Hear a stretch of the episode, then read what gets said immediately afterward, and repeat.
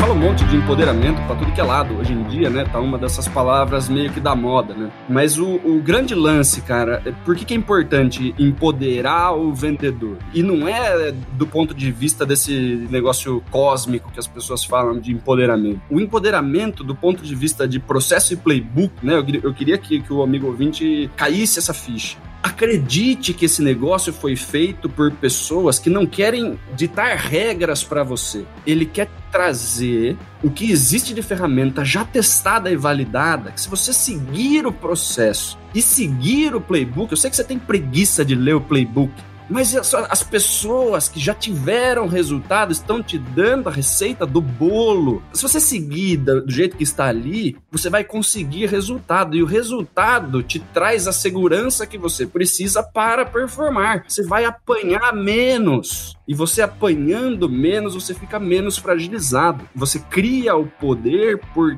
ter o processo dentro de você, porque já está testado, né? Mas não precisa sair do zero, cara. As pessoas já andaram um monte, que estão te dando o caminho do ouro. Não é engessamento. Essa mudancinha de chave de vendedores que estão entrando em empresa e reclamam de ter um processo né? Eu já vi vendedores reclamando de ter um processo, ter que ler um playbook. Fala assim, ah, putz, vou ter que ler o um negócio, já vendo isso faz não sei quanto tempo. Sim, né? Mas tem gente melhor do que você que já fez isso uma centena de vezes e pegou o compilado de sei lá quantos vendedores que já passaram pela empresa e pegaram a objeção de Deus e o mundo, de todos os tipos de vendedor, de todos os tipos de cliente, e colocaram ali dentro de um livrinho especial para você performar, né? Então assim, dê valor à informação escrita de um jeito que tá para te ajudar. O gestor vai ficar muito feliz e você vai sair dali tendo apanhado menos.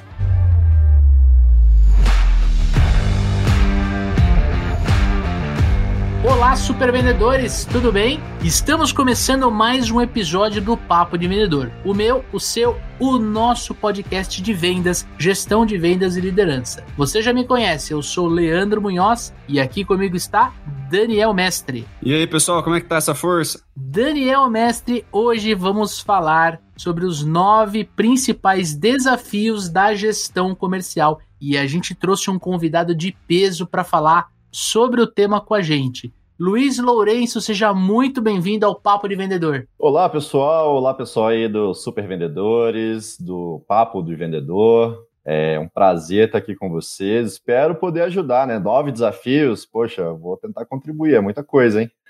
com certeza. Cara, para quem não te conhece ainda, por favor, se apresente aí. Quem é o Luiz Lourenço na fila do pão? Legal. Bem, pessoal, é, eu sou empreendedor, é, fundei minha primeira startup lá para os idos de 2003, 2014, e desde sempre eu trabalho com gestão de time de vendas. Eu brinco, né, que o meu primeiro estágio eu estava com um time ali de três vendedores trabalhando numa pequena empresa de tecnologia, né, há 10, mais de 10 anos atrás. E hoje eu sou diretor do RD Station CRM. Para quem não conhece, primeiro, né, o RD Station, o RD Station é a plataforma de marketing e vendas líder no mercado brasileiro. E dentre os produtos da RD Station, a gente tem o RD Station CRM, que é a ferramenta de gestão de vendas, que hoje também, é, além de ser líder de mercado, também foi premiada como melhor CRM do Brasil. espero poder contribuir um pouquinho com essa bagagem aqui de alguns anos, né, e algumas várias conversas, inclusive com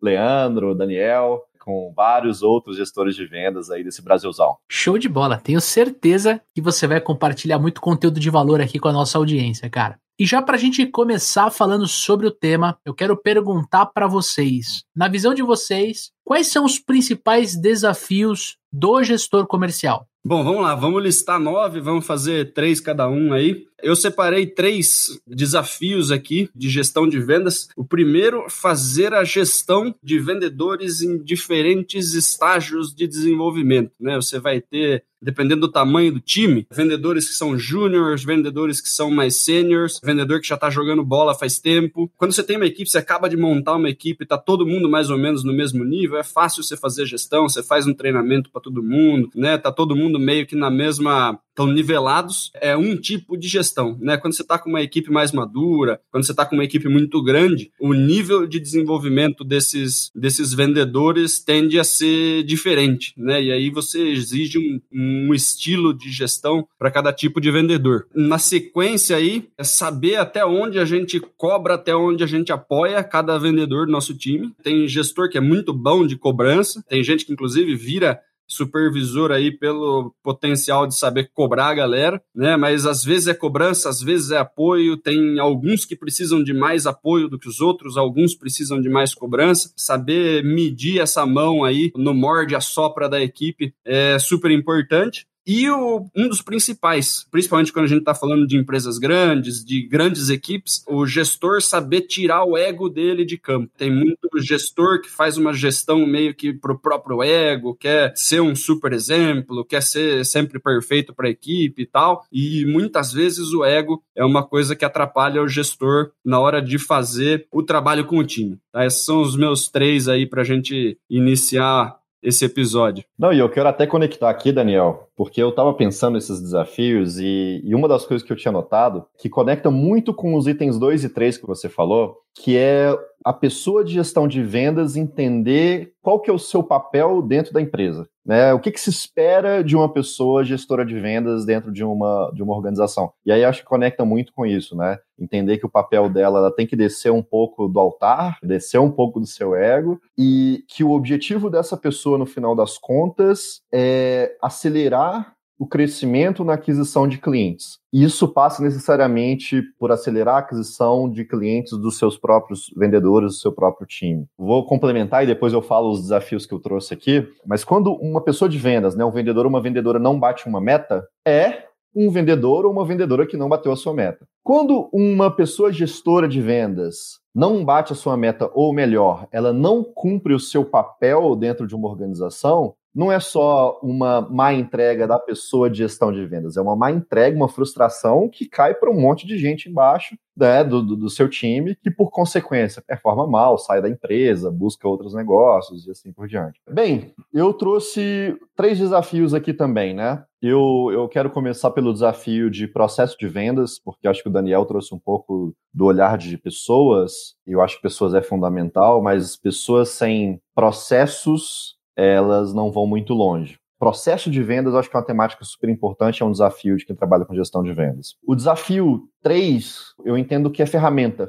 Então, beleza, eu posso ter as melhores pessoas e eu posso ter os melhores processos, mas se eu não tenho as melhores ferramentas para executar isso, eu também não acho que vai ser uma gestão de vendas que vai muito longe. E por fim, o meu terceiro desafio é ser um gestor de vendas disciplinado. Eu acho que boa parte das pessoas de gestão de vendas, ou melhor, vou até expandir, né? Acho que vocês que têm aqui esse podcast há bastante tempo, que já conversam com vários especialistas, a área de vendas no nosso mercado, em geral, não é muito disciplinada. Eu acho que tem N fatores de, disso ser assim, mas dentre eles o fato da gente não ter as lideranças disciplinadas. Disciplina é uma coisa que sempre pega, né, Dani? Sempre pega, cara, porque é cultural do brasileiro, né? O brasileiro não é disciplinado como povo, vamos dizer assim. É, se você for para o Japão, todo mundo é disciplinado, né? É uma questão cultural. Quando a gente vai falar sobre processo, tá intimamente ligado à disciplina, né? Porque o processo nada mais é do que uma receitinha. E a disciplina vem de você conseguir seguir passo atrás de passo de uma forma sistemática aí. A indisciplina e, e talvez o excesso de criatividade junto do brasileiro faz com que ele tenha dificuldade de seguir processo, né? Ele, ele acaba fazendo coisas diferentes, acaba saindo do processo, estraga o processo por inteiro, né? O, o conceito de processo que é você manter um, uma padronização está muito ligado a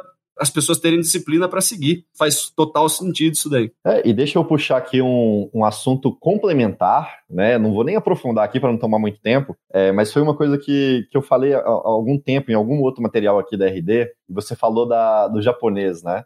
Do japonês e do fato da disciplina não tá na nossa cultura enquanto organização, né? Trazendo aqui para quem está ouvindo o podcast, a primeira vez que o termo cultura organizacional foi falado no mundo dos negócios, acho que foi na década de 70, 80, foi algo nessa linha, quando os americanos, né, o mercado americano, tinham as melhores ferramentas, os melhores processos, tinham as melhores pessoas, o melhor recurso né, financeiro, né, as melhores fontes de financiamento do mundo. E ainda assim eles estavam perdendo naquela época, década de 70, 80, eles estavam perdendo para o mercado japonês. O japonês estava crescendo, o mercado automobilístico japonês, tecnologia japonesa estava crescendo muito, muito. E aí eles levaram especialistas, eu não lembro exatamente se era Harvard, não sei, para entender por que as empresas japonesas estavam crescendo mais que as empresas americanas. E eles viram que tinha uma coisa nas empresas japonesas que era muito forte que nas empresas americanas não tinham e que eles começaram a chamar isso de cultura, de cultura organizacional.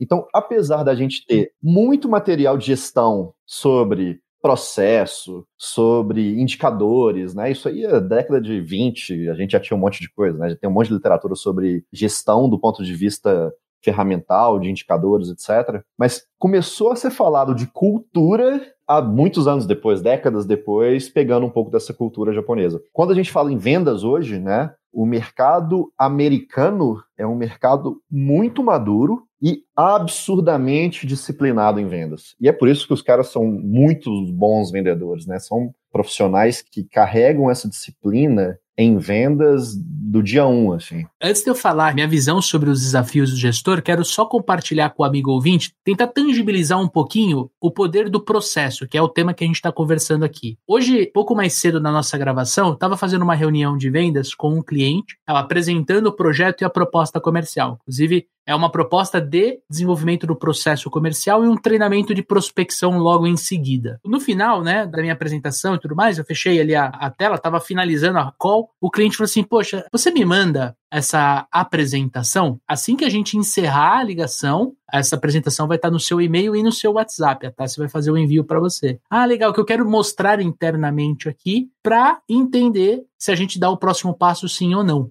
Aí olha que interessante, ele perguntou assim para mim: se eu precisar fazer uma nova reunião com o meu gestor, você poderia bater um papo com ele? Eu não digo refazer a apresentação, mas pelo menos conversar com ele. Olha o poder do processo. Assim, Leonardo, fica super tranquilo. Além desta reunião aqui, até a gente fechar negócio, nós vamos fazer mais duas calls, porque eu preciso te ajudar a convencer internamente que o nosso projeto vai trazer resultado e a gente vai ter uma segunda de alinhamento de expectativas e realidades para a gente dar o próximo passo. Ele relaxou assim na cadeira, ele falou: porra. Eu falei, inclusive, isso que eu fiz é exatamente o que a gente vai ensinar teu time a fazer.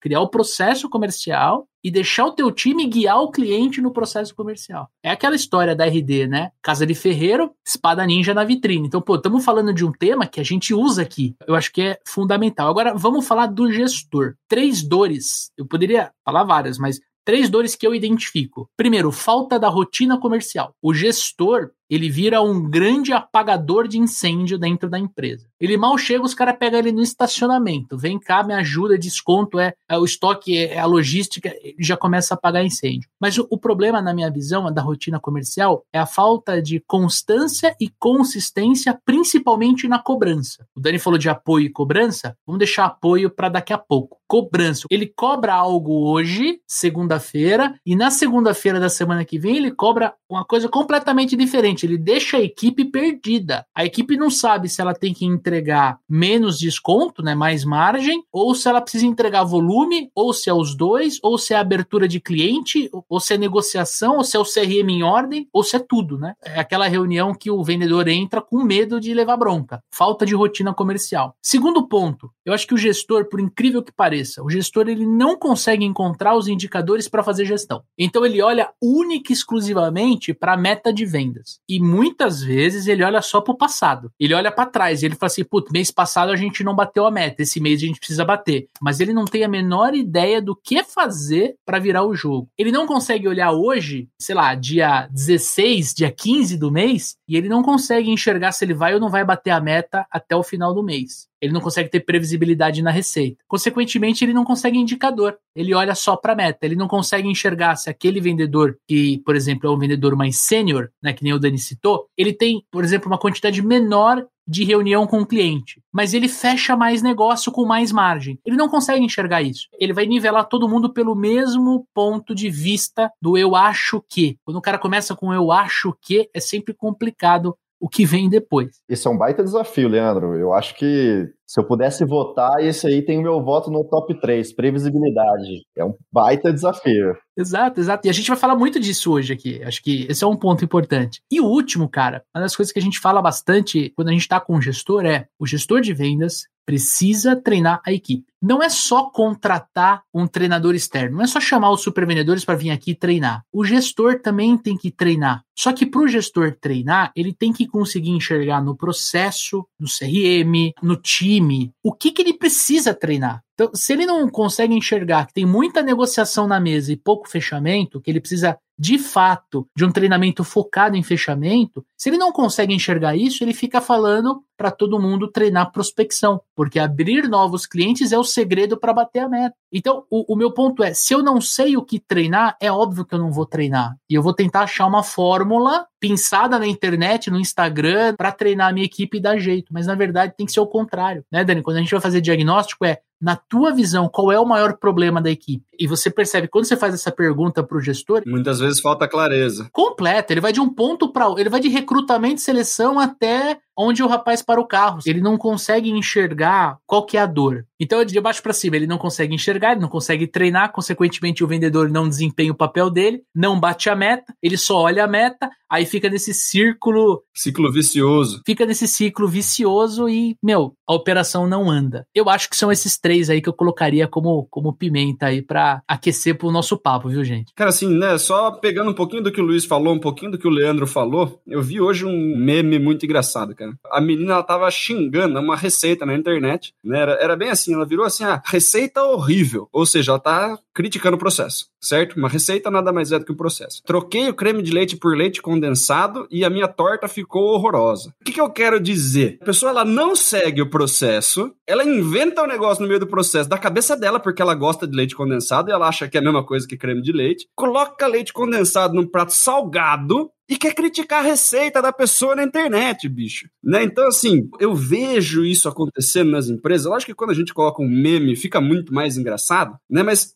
você vê os caras inventando um negócio da cabeça deles no meio do processo. Eles inventam, eles falam assim: ah, não, esse negócio aqui eu não gosto de fazer desse jeito. Ele enfia o leite condensado dele ali, não bate a meta, critica o processo e o gestor não faz ideia do que está acontecendo, cara. Ele não faz ideia do que está acontecendo, porque são 18, cara, inventando cada um, dando o seu toque de mestre na receita. E daí, né, assim, eu sei que é um exemplo esdrúxulo, eu adoro exemplos esdrúxulos porque fica muito fácil da gente perceber. Só que quando o processo é o nosso modelo de vendas, o que que a gente consegue, Luiz? Você que vê gente o tempo inteiro utilizando aí a melhor ferramenta que tem disponível para fazer gestão, como que a gente, tendo uma ferramenta bacana desse tipo, consegue escapar dessas armadilhas, cara, de cada um querer dar a sua pitada de chefe aí no, no processo. Não, eu achei esse exemplo animal, muito legal, e, e eu, tô, eu tô pensando aqui, cara, como é que eu nunca pensei nisso antes? Porque é bem isso, né? O processo é uma receita,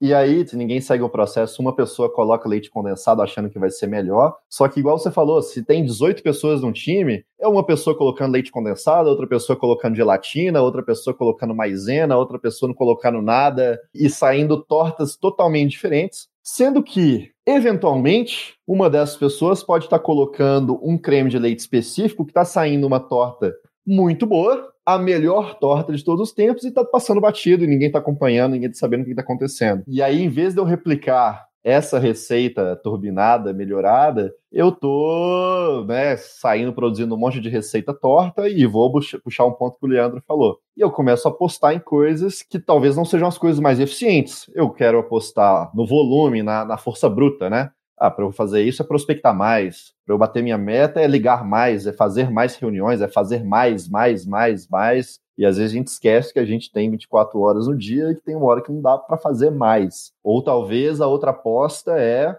é marketing, né? O time de vendas gosta de criticar bastante o time de marketing e começa a pedir para o time de marketing investir mais, fazer mais post, fazer mais um monte de coisa maluca, e, as, e, aí começa a gastar um monte de dinheiro em coisas que não geram resultado, e pior, né? Gasta o tempo do time de vendas com pessoas que às vezes não estão preparadas para comprar, ou que não estejam no momento de compra. Mas enfim, Daniel, poxa, obrigado pelo exemplo aí, pô, legal pra caramba. Vamos lá, né? Quando a gente fala de processo de vendas, Vocês já devem ter passado isso várias vezes com o cliente de vocês, talvez até mais cenários esdrúxulos aí. Mas é muito difícil uma pessoa de gestão, não estou falando que não aconteça, né? Mas é muito difícil uma pessoa de gestão de vendas falar que não tem processo. Falar com essas palavras. Não, eu não tenho processo de vendas. Geralmente ele tem sempre uma resposta na manga ali para falar, para justificar que tem um processo, mas geralmente não é um processo de vendas. Pode ser uma lista de coisas para fazer, uma lista de atividades. Quando eu falo processo de vendas, eu penso em várias coisas, né? Eu penso que tem que ter um funil de vendas bem desenhado, eu tenho que ter gatilhos de passagem bem desenhados, uma definição clara de quanto tempo uma oportunidade deve estar em cada, em cada momento, em cada estágio, quais são as atividades que eu tenho que fazer em cada uma das etapas, os motivos de perda de cada oportunidade em cada momento de, de compra. Essa, para mim, é a receita perfeita, né? Vamos pegar o exemplo que você falou, né? Tem que ter tudo isso dentro de um processo comercial. E o processo comercial, muitas vezes, ele começa numa folha em branco. Eu tenho uma folha, e colocar tudo no papel. Como que as coisas acontecem, como elas devem acontecer, qual que é o mapa dessa minha operação comercial. Acontece que essa folha em branco não escala, ela não permite ter uma visão analítica. E aí eu vou puxar algumas coisas que vocês falaram ali nos desafios também, né? Ela não permite identificar o que está dando certo, mas mais importante o que está dando certo o que está dando errado, ou o que pode ser melhorado, o que, que pode ser desenvolvido, o que, que pode ser treinado. E quando a gente pensa num time de vendas, e time de vendas eu estou falando aqui duas, três pessoas para mais, você necessariamente precisa ter ferramentas, né? Então eu volto lá nos desafios, eu tenho que ter bons profissionais, profissionais de vendas qualificados, técnicos, preparados, mas essa pessoa não pode ficar solta, ela tem que estar inserida dentro de um contexto que tem um processo bem definido de operação dessa pessoa. Mas esse processo bem definido sem ter uma ferramenta que suporta também não vai ir muito longe. Você vai continuar tendo que colocar a mão lá no operacional todo dia, para 90% dos casos acompanhar no detalhe o que está acontecendo, e isso não vai escalar. Se você tiver mais do que dois vendedores, já era. Né? Você vai enlouquecer e não, não vai gerar resultado, não vai conseguir. O gestor precisa ser detetive para achar o que está sendo errado, porque não tem relatório, né, cara? Ele tem que buscar em cada lugarzinho, né, cara? Não existe relatório, não existe ferramenta, não tem o que fazer, né? Imagina você ter, uh, bem, vou, vou, jogar um número que é muito usado no mercado, você tem que liderar oito pessoas, né? Um coordenador de vendas lidera aproximadamente oito pessoas. Imagina você ter que acompanhar tudo o que está acontecendo na rotina operacional de oito pessoas. Cara, não tem jeito. Vai falhar. Vai errar, vai falhar, não vai ter previsibilidade, não vai ter controle, vai perder oportunidade. Aí o time de vendas vai começar a inventar receita. Aí vai começar a fugir do processo. É isso aí. Uma das coisas que a gente fala de dentro de processo, Luiz, é que esse processo ele tem que estar tá encaixado dentro de uma ferramenta que é o CRM. Queria aproveitar que você está aqui, que tem uma experiência muito grande nessa parte de processo comercial de CRM, e queria te perguntar, cara, como é que o CRM pode ajudar na gestão comercial? Pô, Leandro, deixa eu até dar um passinho para trás. Quando a gente fala de processo, eu acho que existem duas ferramentas importantes. Uma é o playbook, de vendas, que é um documento, depois se for o caso a gente pode até falar um pouquinho sobre playbook, e outra é a ferramenta de vendas, né? Caso tenha alguém aqui na, no podcast que não saiba o que é CRM, eu vou até conceituar, tá? CRM é uma sigla que significa Customer Relationship Management, que se a gente fosse traduzir seria gestão do relacionamento com o cliente, mas que eu quero conceituar de um jeito mais objetivo, tá? CRM é a ferramenta mais importante para quem trabalha com vendas, porque permite, pelo lado do profissional de vendas, do vendedor da vendedora, ter o controle das oportunidades que você está negociando, ter o histórico do que você está negociando, das atividades, dos agendamentos, você centraliza a sua comunicação, você tem um controle, por exemplo, de por que, que você está perdendo venda. Em geral, permite que esse profissional de vendas consiga trabalhar com um volume maior de oportunidades do que ele trabalharia, por exemplo, numa agenda ou numa planilha. Inclusive, esse podcast talvez vá para o YouTube em algum momento. Eu estou com uma camisa que eu falo um pouco mal de, de, de planilhas aqui. Sensacional. Mas enfim, né, para o vendedor é uma ferramenta importante porque permite, né, com esse controle de oportunidades, tarefas, funil de vendas, comunicação, histórico e tudo, permite com que ele trabalhe com mais oportunidades do que ele trabalharia comparativamente com qualquer outra ferramenta. Mas no que você trouxe, Leandro, de para o gestor de vendas, né? O CRM é a ferramenta que permite ao gestor ou à gestora de vendas ter o controle desse processo comercial de uma pessoa específica ou de todo o seu time ou de toda a empresa. Ali ele vai ter o controle de todo o funil de vendas, desses combinados, né, que está lá no processo de tempo de primeiro contato, tempo que uma oportunidade tem que estar tá no funil, tempo para uma oportunidade ser fechada. Outro ponto que o Daniel trouxe, né, das análises analisar o desempenho de uma pessoa, analisar um desempenho de um, de um time, de uma equipe, de uma empresa, analisar quais são as ações ou, ou de marketing ou de vendas que estão gerando mais vendas, ou que estão tendo men menor resultado, ou que estão gerando maior ticket médio, ou talvez menos vendas, mais vendas maiores, ou talvez mais vendas, mais vendas menores, conversão, né, de quantas oportunidades estão sendo geradas para quantas estão sendo fechadas. Todos esses indicadores eles contribuem para você traçar uma meta mais assertiva. Então, né, não ter aquela meta cabalística que o número é um, é um, é um mistério. Então, você dá um embasamento para você ter uma meta atingível e que faça sentido. Te permite entender o que está dando certo e o que está dando errado para você conseguir trabalhar. E, de novo, de um jeito escalável, né? Gerenciar uma pessoa é simples. Duas, dá. Três já, já complica, né? E ter a tal da previsibilidade que o Leandro comentou, porque se eu sei exatamente tudo que eu estou negociando, o que é bom, o que é ruim, o que está negociando um produto X, o produto Y, pelas características de cada campanha, pelas características de cada profissional de vendas e assim por diante, eu consigo ter um acompanhamento mais próximo, seja diário, seja semanal, que seja, para ter uma maior previsibilidade e falar, opa, se eu enviei tantas propostas essa semana, eu tenho uma alta prob probabilidade de fechar X negócios daqui a Y tempo. X dias. Exato. E tudo isso né, é, contribui para uma evolução do processo comercial, uma evolução do, do próprio time de vendas, uma evolução das melhores ações, das melhores campanhas, enfim, uma evolução. Aí volta para o playbook, né? Reescreve o playbook de novo. Volta para o playbook, volta lá e fala qual que é o creme de leite que funciona melhor, pô. Ô Luiz, a gente falou playbook, playbook, cara, deixa eu perguntar, o que, que é um playbook de vendas? Eu vou tentar também simplificar um pouco do conceito aqui, tá? Vamos pensar o playbook de vendas como um documento. Documento, o documento é o quê? Um Word, um PowerPoint, um slide?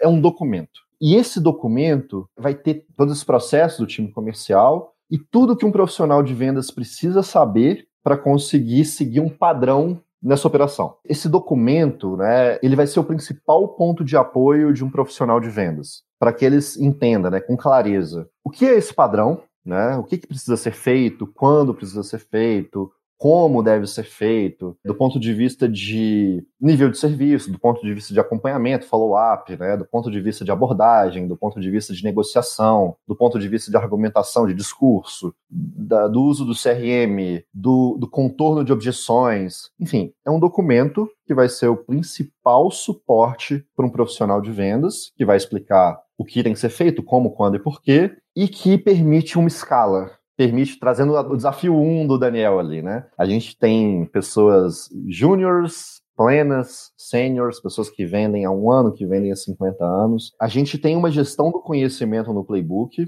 para garantir que tanto o júnior consiga rampar rapidamente e consiga entregar um resultado rápido, quanto o o, o, o sênior, né, o especialista, consiga entregar o melhor, o mais padronizado dentro do que a gente combinou. Enfim, é uma ferramenta que eu considero talvez tão importante quanto uma ferramenta de CRM, assim. E no caso, o processo comercial, ele tem que estar tá dentro do playbook de vendas e além de estar tá dentro, ele tem que estar tá explicado cada rito de passagem de uma coluna para outra, os entregáveis, as tarefas que o vendedor tem que executar em cada etapa. Essa é a, a mecânica do playbook. Perfeito. É dessa clareza, né? O que, que tem que ser feito em cada etapa? Como deve ser feito em cada etapa? E o que pode dar errado em cada etapa, né, cara? O que, que pode dar errado? Por que, que a gente pode perder negócio em cada uma das etapas? Como contorna a objeção em cada uma das etapas? Dando um exemplo aqui do playbook da própria RD, né? A gente tem uma explicação mais genérica desse processo comercial, né? Explica de uma forma bem ampla mesmo, né?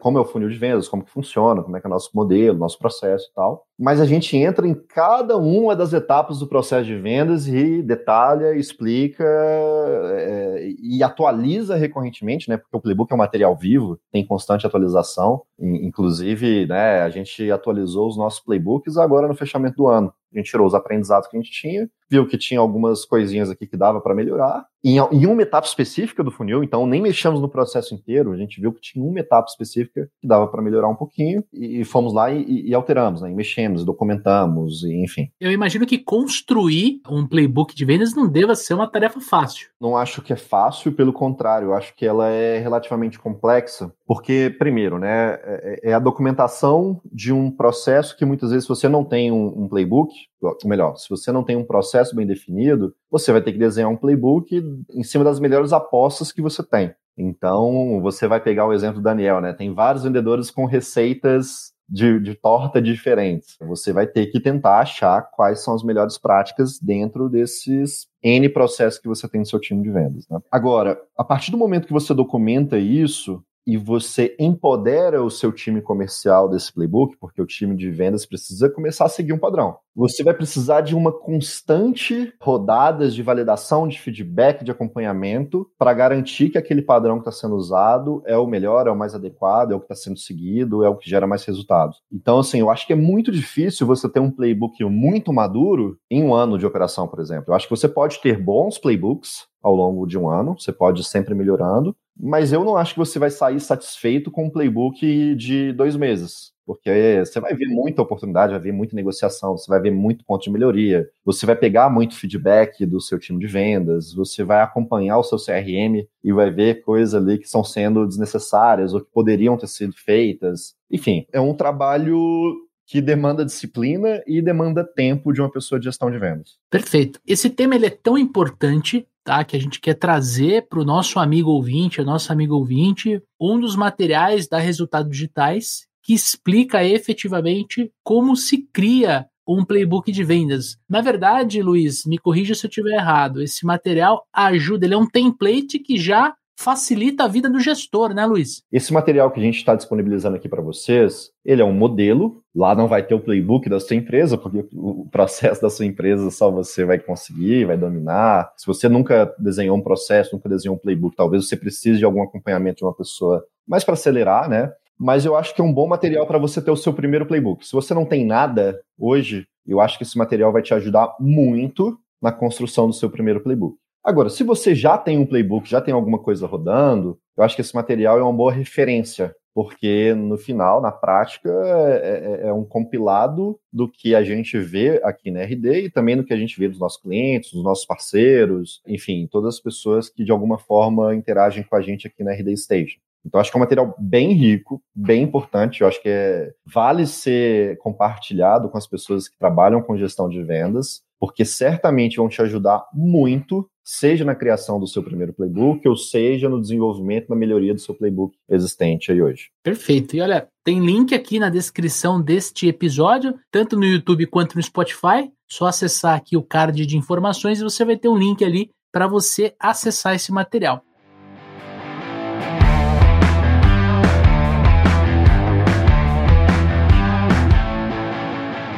E assim, dando um passo para trás, né? A gente está falando dos desafios do gestor de vendas e a gente falou bastante do playbook, do processo, da ferramenta, mas eu queria voltar um pouquinho para os desafios do gestor. E eu sei, Luiz, que você, dentro da Resultados Digitais, desenvolveu uma metodologia de gestão, uma metodologia de gestão chamada PIS. Eu queria que você falasse um pouquinho dessa metodologia para gente e como isso pode ajudar o gestor que está nos ouvindo ou o vendedor que quer galgar, crescer na carreira se tornar gestor. Como é que a metodologia PIS pode ajudar a gestão comercial? Poxa, deixa eu até comentar aqui, né, que eu participei da construção dessa metodologia porque ela não foi só construída a quatro mãos, ela foi construída a dezenas, centenas de mãos, porque a gente conversou com muitas pessoas de gestão de vendas, muitos profissionais de vendas, consultores, agências especializadas. A gente conversou com muita gente, muitas pessoas que performavam bem pra caramba, poxa, tinha vários bons resultados históricos, quanto pessoas que não performavam tão bem, quanto pessoas que tinham muito recurso ou pouco recurso, para a gente desenhar essa metodologia PIS, né? Que no final das contas é um método, uma metodologia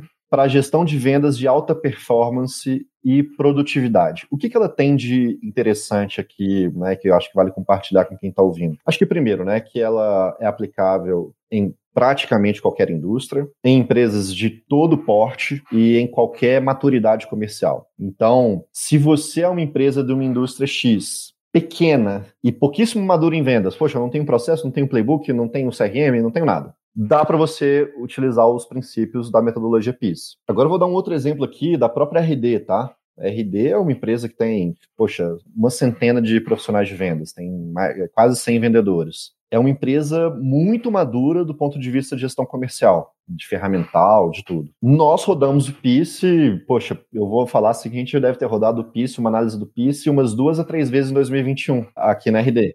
Então é uma metodologia que se aplica na grande maioria absoluta de empresas do nosso mercado. Mas enfim, o que é o PIS? Vamos lá. O PIS é composto pelas cinco coisas que um gestor de vendas, uma gestora de vendas deve dominar para conseguir traçar suas metas mais ambiciosas. São cinco pilares, né, que de alguma forma se complementam, né, devem ser trabalhados numa sequência e que permitem ter um time de vendas eficiente, produtivo, que evolua, que cresça, que bata metas de forma recorrente, que trace metas mais ambiciosas. E por que PIS? É, se a gente for lá, PIS é, é paz em inglês, né, para quem está ouvindo, né? E, e, as cinco letrinhas, P, o E, o A, o C e o E, são os pilares né, da metodologia, que é processo. Então, a gente falou muito de processo aqui hoje, e não é à toa que é o primeiro pilar da metodologia PIS. Né? Eu acho que não tem como a gente ter um time produtivo e eficiente se não tiver processo. Então, P de processo, E de empoderamento. A gente falou um pouquinho aqui também no podcast, né?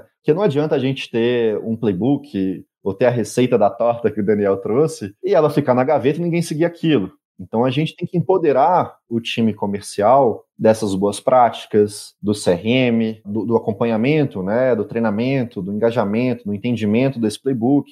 Né? Então é necessário que o processo esteja empoderado pelo time de vendas. Então, processo, empoderamento, abordagem, que também é um ponto que as pessoas de gestão de vendas devem se preocupar para garantir que a, demanda que está sendo gerada ou que está sendo né, gerada por marketing, por vendas, tenha a abordagem correta. C de conversão, que é garantir que as abordagens que eu estou fazendo estão avançando, estão convertendo, estão de fato gerando venda, estão de fato gerando receita, valor para a empresa. E por fim, é a evolução, que fala muito sobre análises, né? Acho que tanto o Daniel quanto o Leandro falou muito sobre análise aqui, né? Que é a gente olhar as análises, olhar a nossa performance, olhar nossos indicadores e entender melhor o que, que pode ser feito para melhorar a nossa performance e como que a gente consegue trabalhar para ter maior previsibilidade nos próximos meses, né? Traçar melhores metas e assim por diante. Inclusive, eu, eu digo, né, que traçar meta comercial não é um desafio, não é uma ciência de foguete, né? Traçar meta é uma regra de multiplicação ali simples, né? O ponto é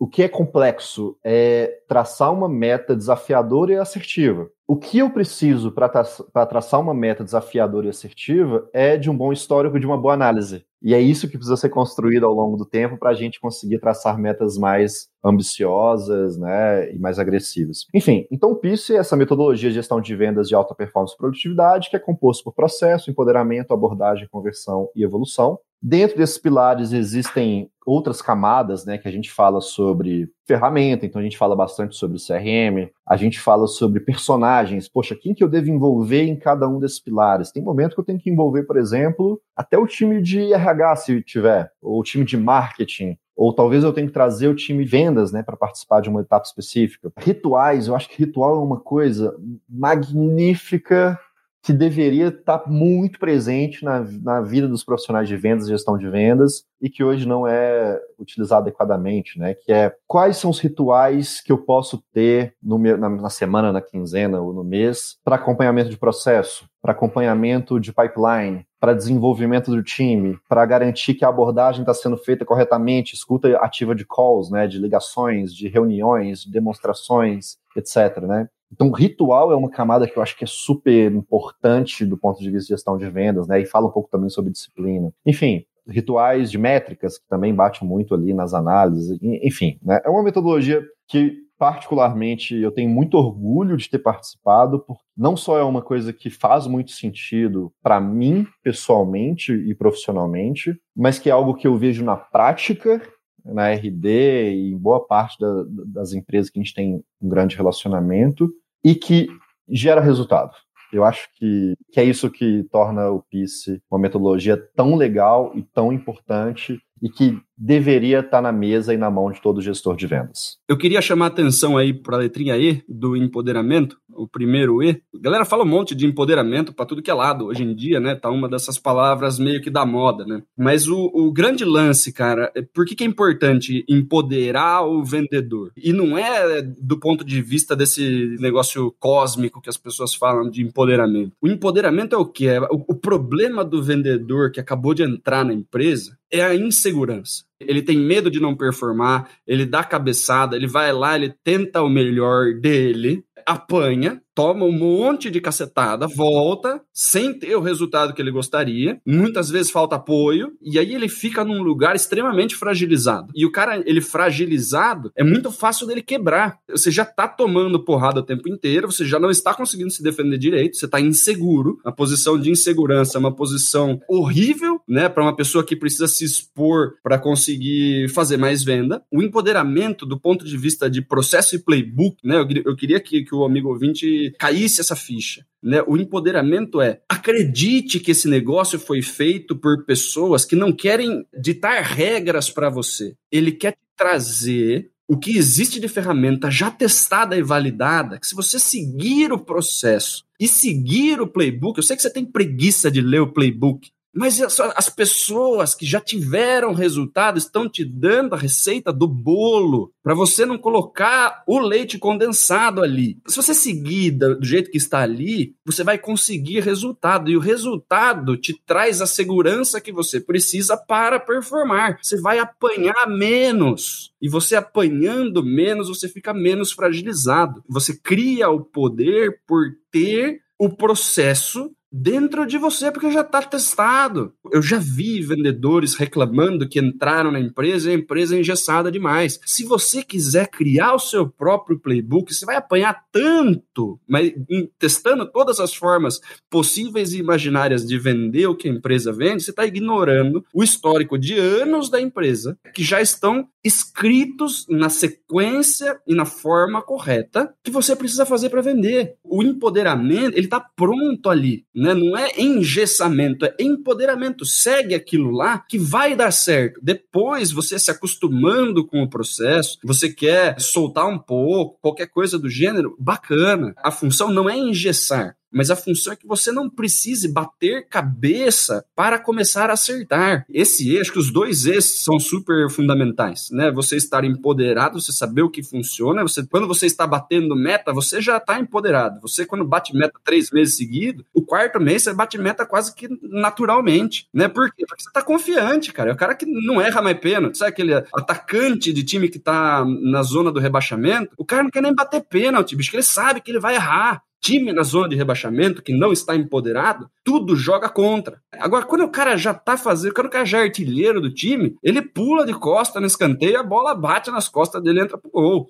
Por quê? Porque já tá empoderado, ele já sabe, ele já tá no lugar certo que ele precisava estar. E não é sorte, é trabalho, é treino, cara. O E do empoderamento e o E da evolução no final, que é estou fazendo conforme a receita. Ficou bom. Aprendi mais um negocinho, leva lá, evolui né? Mas não precisa sair do zero, cara. As pessoas já andaram um monte, que estão te dando o caminho do ouro. Não é engessamento. Essa mudancinha de chave de vendedores que estão entrando em empresa e reclamam de ter um processo. Né, eu já vi vendedores reclamando de ter um processo. Ter que ler um playbook. Fala assim, ah, putz, vou ter que ler o um negócio, já vendo isso faz não sei quanto tempo. Sim, né? Mas tem gente melhor do que você que já fez isso uma centena de vezes e, pegou o compilado de sei lá quantos vendedores que já passaram pela empresa e pegaram a objeção de Deus e o mundo, de todos os tipos de vendedor, de todos os tipos de cliente, e colocaram ali dentro de um livrinho especial para você performar. Né? Então, assim, dê valor à informação escrita de um jeito que tá para te ajudar. O gestor vai ficar muito feliz e você vai sair dali tendo apanhado menos. Boa. Eu quero é, puxar uma coisa aqui. Você falou várias coisas, eu concordo com 100%, Daniel. Lá no início, o Leandro falou sobre um ciclo vicioso negativo, né? Eu queria trazer um ciclo vicioso positivo, né? Do ponto de vista de eficiência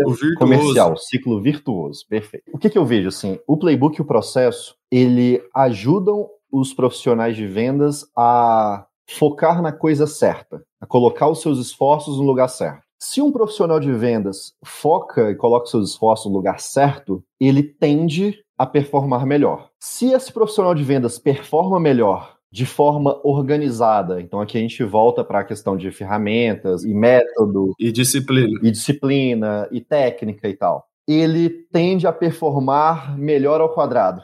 E aí eu acho que é esse ciclo que começa a funcionar melhor. Eu tenho um processo, eu tenho um playbook, eu dou foco para a pessoa, a pessoa sabe o que tem que ser feito, quando tem que ser feito, como deve ser feito, tende a performar melhor. Se ela performa melhor, ela tem ferramentas, ela tem técnica, ela tende a performar melhor dobrado. Como que isso responde no final das contas? Responde a uma pessoa que bate mais meta, coloca mais dinheiro para dentro do bolso. Essa pessoa que bate mais meta, coloca mais dinheiro para dentro do bolso, provavelmente é uma pessoa que está com sua rotina comercial mais organizada. Se ela tem uma rotina comercial mais organizada, ela tende a ser uma pessoa vou colocar aqui termos talvez não sejam os mais adequados, mas tende a ser uma pessoa menos estressada, ou talvez tende a ser uma pessoa ansiosa, que consegue ser menos ansiosa, uma pessoa que consegue se preocupar com coisas que são muito mais importantes do que a venda, que é o que? A família, os amigos, é o que, que eu vou fazer no final de semana. E no final das contas, uma pessoa que consegue ser organizada ao ponto de se preocupar com as coisas mais importantes da vida e que consegue bater mais meta e colocar mais dinheiro para dentro do bolso, é uma pessoa mais bem sucedida. Boa. Mais feliz. Isso. E eu, enquanto gestor de vendas, eu quero ter as pessoas mais bem sucedidas possíveis no meu time comercial. Ou seja, é fundamental que eu trabalhe lá atrás no meu foco. Perfeito, cara. Matou a pau.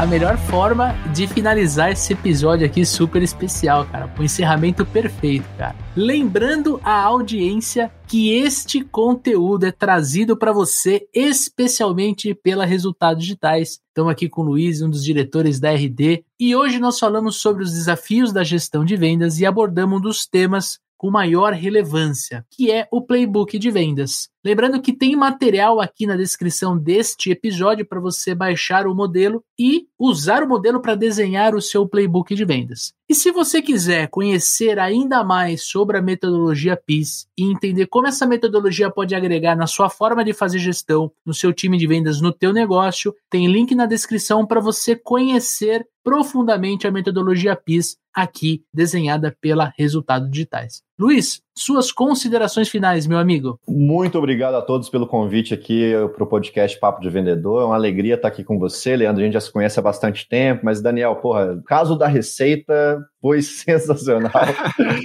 o papo foi muito legal, gente. Obrigado. Espero que vocês gostem do conteúdo de Playbook. Eu acho que certamente vai ajudar muitas pequenas e médias empresas a ter um processo comercial mais organizado e que performa melhor. Muito obrigado pelo convite, pessoal. Isso aí, né? Obrigadão, Luiz, aí pelo bate-papo. Seja bem-vindo aí. Vamos marcar uns outros episódios aí para a gente conversar mais sobre gestão. Queria pedir para o nosso amigo ouvinte, né, deixar cinco estrelinhas para a gente no Spotify ali, avaliar o programa, seguir a gente, né? De graça você vai saber quando tem episódio novo, que agora semanal. Trouxemos de 15 dias para semanal durante essa temporada. E lembrar vocês de participar com a gente, né? Construir o papo de vendedor com críticas, sugestões, xingamentos, sugestão de pauta, de convidado e tudo mais que você pode ajudar a construir o programa com a gente. Você pode fazer isso por e-mail, contato arroba supervendedores.com.br ou pelo arroba supervendedores lá no Instagram. Perfeito. E semana que vem tem episódio novo do Papo de Vendedor. Então, como o Dani muito bem disse, aproveita para se inscrever aqui no Spotify se você está ouvindo a versão em áudio ou no YouTube se você está assistindo a versão em vídeo. Tamo junto, forte abraço, boas vendas e sucesso!